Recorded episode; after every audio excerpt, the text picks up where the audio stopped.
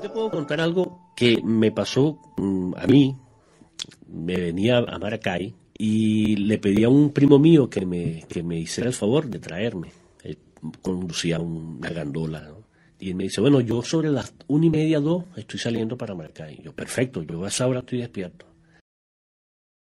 Yo me levanté y me dice, ¿qué haces ahora? No, no, que me voy para Maracay, porque me voy con Francisco. Entonces, voy a la esquina, entonces en la esquina, esperando a mi primo, y empiezo a escuchar una cosa rara en unas voces.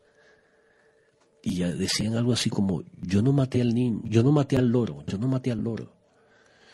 Pero era una voz entre niña y viejita, una cosa rara. Sentí frío y bajo, me pongo una chaqueta y subo otra vez a la esquina, vine bajando la parte más arriba, un tipo más o menos de mi tamaño. Yo mido un metro noventa, ¿no? Un tipo más o menos de mi tamaño. E iban dos niñas del mismo tamaño, muy parecidas. Nunca le vi la cara, ¿no?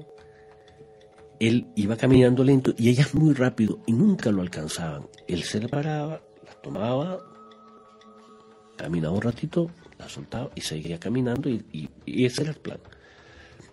Yo miro, ya eran las dos de la mañana y mi primo no aparecía es ese tipo a las 2 de la mañana con dos niñas. Con las niñas, ¿verdad? Pero dos niñas como de tres años más o menos.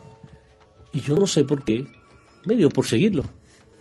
Porque de, donde yo estaba, dos cuadras más allá estaba la plaza. Pero me veo, veo se mete en una casa. Y yo llego hasta ahí. Y cuando me asomo a la casa, veo que la casa tiene un candado. O sea, imposible. Entonces entro aquí. Y sí escucho los perros. ¡Guau! Y me devuelvo.